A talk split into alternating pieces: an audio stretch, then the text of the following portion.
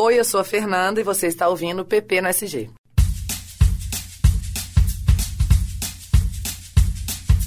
Brainstorming, Briefing, Share, Deadline, Spot, Target, Branding, Case, Feedback, Job, Lead, Merchan. Trade, PP no SG. o seu podcast sobre publicidade. Fala galera, tá começando mais um PP no SG e o tema de hoje são filmes e séries publicitárias. Eu sou o Ramon e comigo aqui hoje estão a Fernanda Medeiros, que é professora de criação publicitária aqui na PUC de São Gabriel, Oi, gente, tudo bem? e a Jordânia, aluna do quinto período de publicidade e que também trabalha na área de planejamento da Beta. Oi, gente, tudo bem? No episódio de hoje, nós vamos falar sobre alguns filmes e séries que trazem à tona a publicidade, retratam o nosso ambiente e também faremos alguns paralelos com aquilo que nós vivemos, né, dentro do nosso ofício.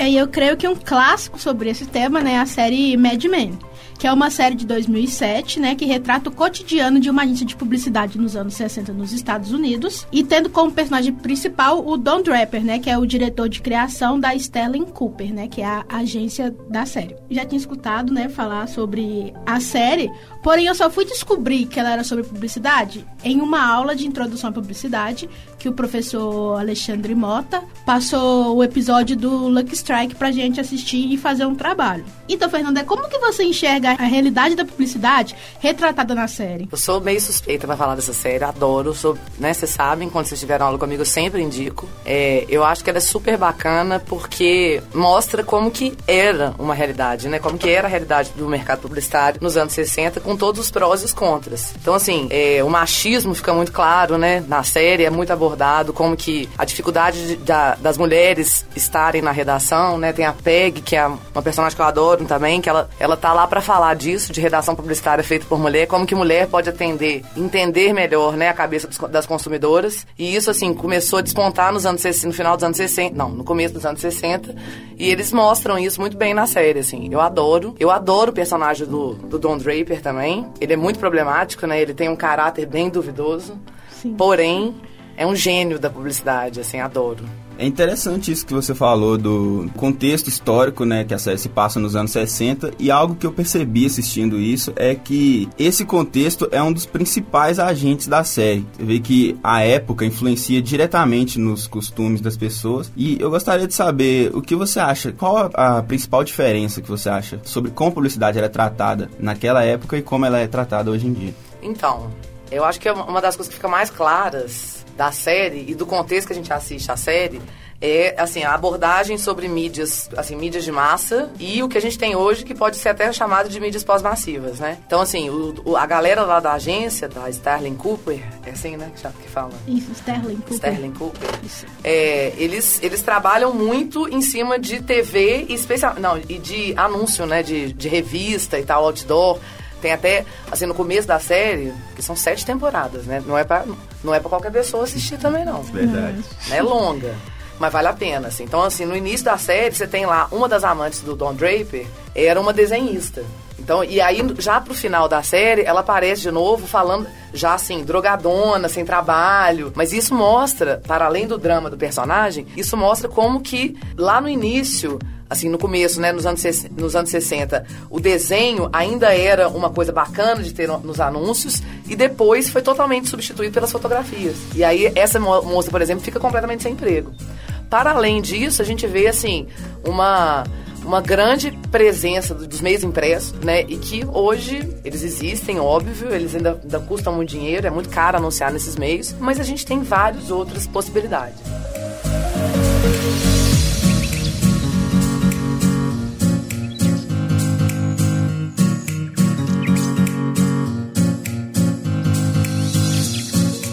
Bom, ainda sobre essa série, ainda sobre Mad Men, em 2017 a Heinz lançou uma campanha que foi baseada numa campanha feita pelo Don Draper na série. Exatamente igual. E eu, pra ser sincero, não fiquei nem muito surpreso.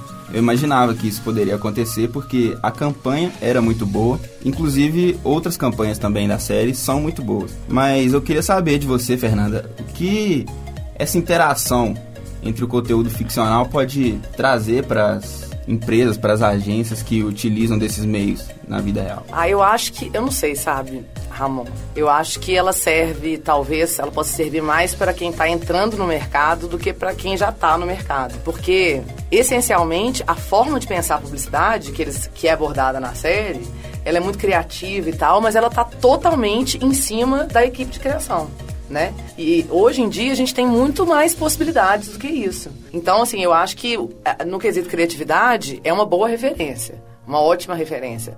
Agora, tem que pegar essa referência e sair das restrições, né? Assim, é, mulheres também têm criatividade, né? É, não dá pra... Tem outras coisas que a série aborda, que eu acho que, que também acho que assim, até num sentido mais social, tem uma importância também bacana, para além do universo publicitário. Então, assim, eles mostram como que a galera fumava o tempo inteiro. Como que o cigarro era era até um status na época, né? Então eles estão comendo e estão fumando ao mesmo tempo, que é uma coisa que dá, gera um incômodo. É de propósito isso. A questão do lixo também fica muito claro, como que eles não tinham nenhuma preocupação com o meio ambiente. Todo mundo jogava o lixo pela janela, fazia um piquenique, sacudia a toalha e ia embora. Então, assim, são cenas que marcam muito essas diferenças entre o nosso contemporâneo, né, o que está rolando hoje, e o que, que rolava naquela época. Inclusive, você estava falando da questão da mulher, né? Que tem um episódio que eles colocam as mulheres para poder experimentar um produto, se não me engano, um batom. E um deles, um dos chefes lá, ele, ele fica impressionado quando a Peg, né? Uhum. Ela dá uma ideia que eles não pensaram. Então eles ficam impressionados como as mulheres também pensam, né? Que é absurdo. Né? É que tem ideias inovadoras é. que eles não tiveram. Inclusive, isso é, bem, é bem legal, assim, porque as mulheres da série, você tem uma personagem que é super bacana, que é a Joan, que é a secretária, e que no final da série, ela, é assim, contém spoiler, né? Essa é. conversa contém spoiler. Então, no final da série, ela já vira sócia do Don Draper, o que é sensacional, porque são mulheres super inteligentes. E isso também fica muito marcado. Como elas são inteligentes, como elas têm potencial e como elas são absolutamente desprezadas e desperdiçadas por aquele universo machista. Um outro filme também que a gente separou para comentar é o do que as mulheres gostam, né? Que é um publicitário machista que ele vê sua carreira é, dependente dos resultados de uma campanha que ele tem que fazer para o público feminino. Né? E durante sua tentativa de, de, de, compreender todo o universo feminino, ele sofre um acidente e a partir disso ele, ele começa a ter a capacidade de ler a mente das mulheres, né? E aí que é o ponto interessante do filme, né? Mas também não é muito ético porque ele passa a usar isso como uma estratégia, né, de marketing para compreender melhor as mulheres, né, para poder fazer a sua campanha.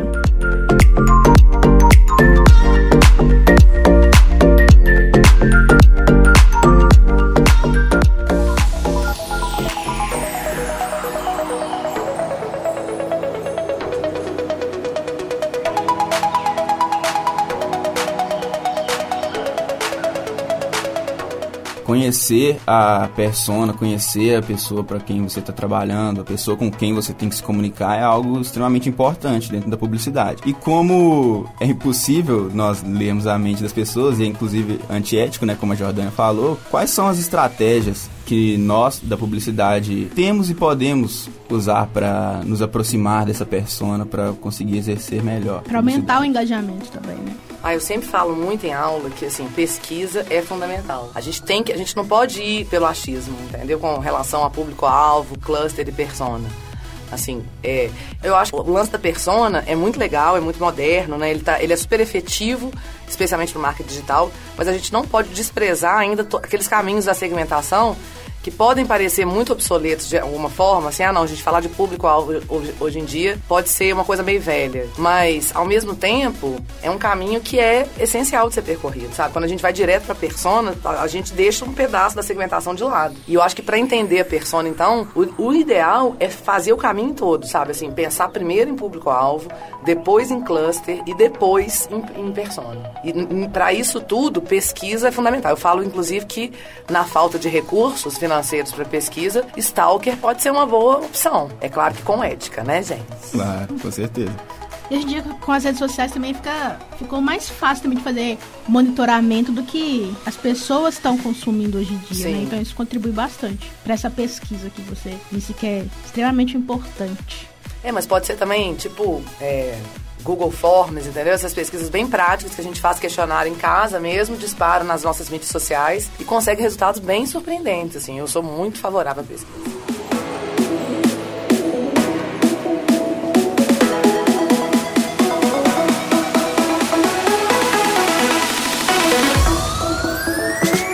Bom, Fernanda, você usou um termo aí que eu acredito que pode ter gerado dúvidas nas pessoas, inclusive na gente, você poderia explicar pra gente melhor sobre o que seria o cluster? Posso, então. O cluster é super simples, assim, tá? Uma palavra chique, daquelas que a publicidade adora, mas que é super simples mesmo de entender.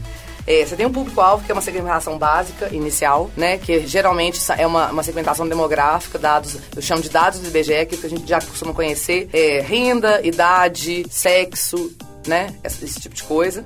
E o cluster é uma fatia de mercado, antes da persona, então. Então, assim, se eu tenho um grupo social que é o público-alvo, esse, eu vou ter um subgrupo já alinhado conforme a necessidade do cliente. Então, assim, eu posso fazer esse subgrupo, que é o cluster, que seria essa fatia de, do público-alvo, é, a partir de uma segmentação, por exemplo, psicográfica, uma, uma, uma segmentação geográfica. É, então, assim, só para dar um exemplo, tá? Vamos supor que eu esteja trabalhando com médicos fonoaudiólogos. E aí eu tenho lá esse meu público-alvo básico, assim, né? Médicos fonoaudiólogos de determinada empresa. E aí vou cluster, alguns clusters desses, desse público-alvo seriam, então, por exemplo, médicas, então, médicas mulheres, fonoaudiólogas, recém-formadas. Outro cluster seria médicos, médicos com X, assim, homens e mulheres, é, mas que já têm mais de 20 anos de formado. Seriam formas de fazer o cluster, então, essas fatias, antes de montar a persona. No catálogo da Netflix, tem um filme que se chama Felicidade por um Fio, que retrata a vida de uma publicitária e a sua desconstrução ao longo do tempo tempo e como isso influenciou a vida dela de um modo geral. Mas como a gente está falando no aspecto publicitário, nós tiramos, retiramos uma cena do filme que é onde ela vai apresentar uma campanha de cerveja e ela apresenta essa campanha de uma forma fora do habitual, onde ela dá voz as mulheres na campanha. Porém, o chefe dela, né, acaba escolhendo a campanha do seu colega, que tinha uma ótica machista, né? E essa cena retrata muito como eram as campanhas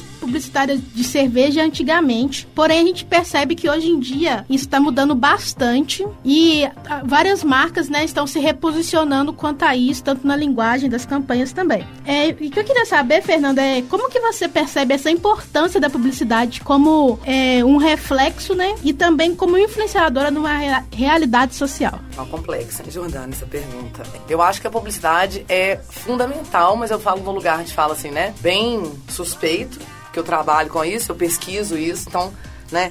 Eu tô bem em cima dessa questão, assim. Eu acho que a publicidade é super importante, especial, ela tá cada vez mais importante para retratar é, mudanças sociais, porque ela retrata as, as mudanças não só na, nas campanhas e ações novas né, que estão sendo desenvolvidas, mas também na dificuldade em acertar.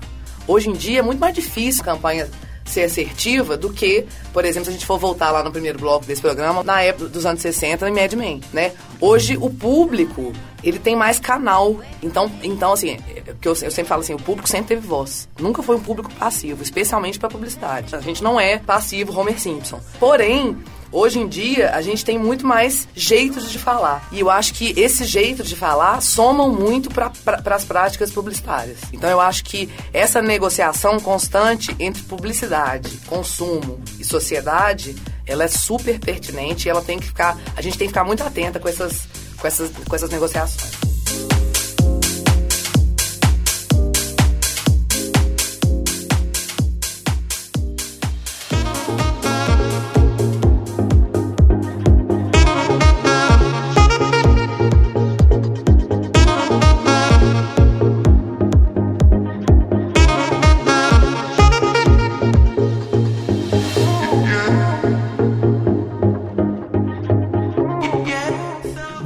Falando ainda da responsabilidade social da publicidade, algo bem interessante que eu percebo nesse filme, a Jordânia até fala um pouco disso, é que além de retratar a publicidade, esse filme eu percebo que ele também exerce um pouco da publicidade quando ele trata de padrões sociais, que é a desconstrução que a Jordana citou, né? Tanto do comportamento quanto padrões estéticos. Eu queria saber qual a importância e a influência que a publicidade pode exercer na disseminação desses padrões sociais, como esses que ela tanto queria alcançar. É, a gente está falando de representação, né, Ramon? Então, assim, é, é o que, que a publicidade faz e geralmente ela trabalha com estereótipos. Então, assim, estereótipos também que privilegiam um determinado olhar sobre o mundo. Geralmente é um olhar branco, masculino, né? E é isso que tá mais, mais em, em, em transformação, o que é maravilhoso. Então, assim, no filme é, é legal você colocar isso, porque ela, a personagem principal, eu já não lembro o nome dela, mas ela é vítima. A gente pode colocar assim,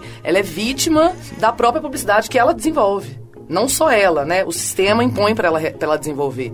Então, assim, ela é, uma, ela é uma mulher negra, super maravilhosa, empoderada, independente, mas que até. Também contém spoiler, eu sou dessas. Então, assim, até metade do filme, mais ou menos, ela tá refém do padrão que envolve uma estética branca, então do cabelo alisado. E é assim, retratado na no filme, né? Que é, tem cenas dela criança da mãe dela alisando o cabelo dela. Ela não né? pode nadar, Não né? pode nadar porque senão o cabelo sobe. É. Então tem todo esse essa questão no, no- ao longo do filme. É. Agora, tem, eu vou aproveitar aqui uma coisa que a gente ainda não tinha conversado assim fora, e porque tem um outro conteúdo que tá super encaixado com o que a gente tá falando, que é a série do Porchat na Amazon Prime, que, é, que chama Homens. Assim, eu já indiquei ela pra algumas pessoas. Também sou suspeito que adoro o Fábio Porchat. Mas ele faz um publicitário bem sucedido, que já ganhou prêmio e tal mas que começa a entrar em conflito porque ele é muito questionado pelas campanhas machistas que ele vai colocar no ar. Inclusive campanha de esmalte, campanha de carro e tal, campanhas muito machistas. Então pode ser legal também, como dicas, assim, pra, pra galera pensar no, né, nessa realidade que a gente tá vivendo. Não vou entrar muito no mérito se é uma boa série ou não, porque eu adoro. Mas eu tenho um gostinho, assim, por séries duvidosas. A galera que já assistiu falou, ah, não gostei muito não, mas eu acho que vale a pena pra quem é da publicidade, pra sacar esse contexto publicitário mesmo. Então fica aí outra dica de série, né? Na Amazon Prime, Homens. Fernanda tá indicando aqui. Eu tenho certeza que se você gosta, tem outras pessoas também que vão achar bacana.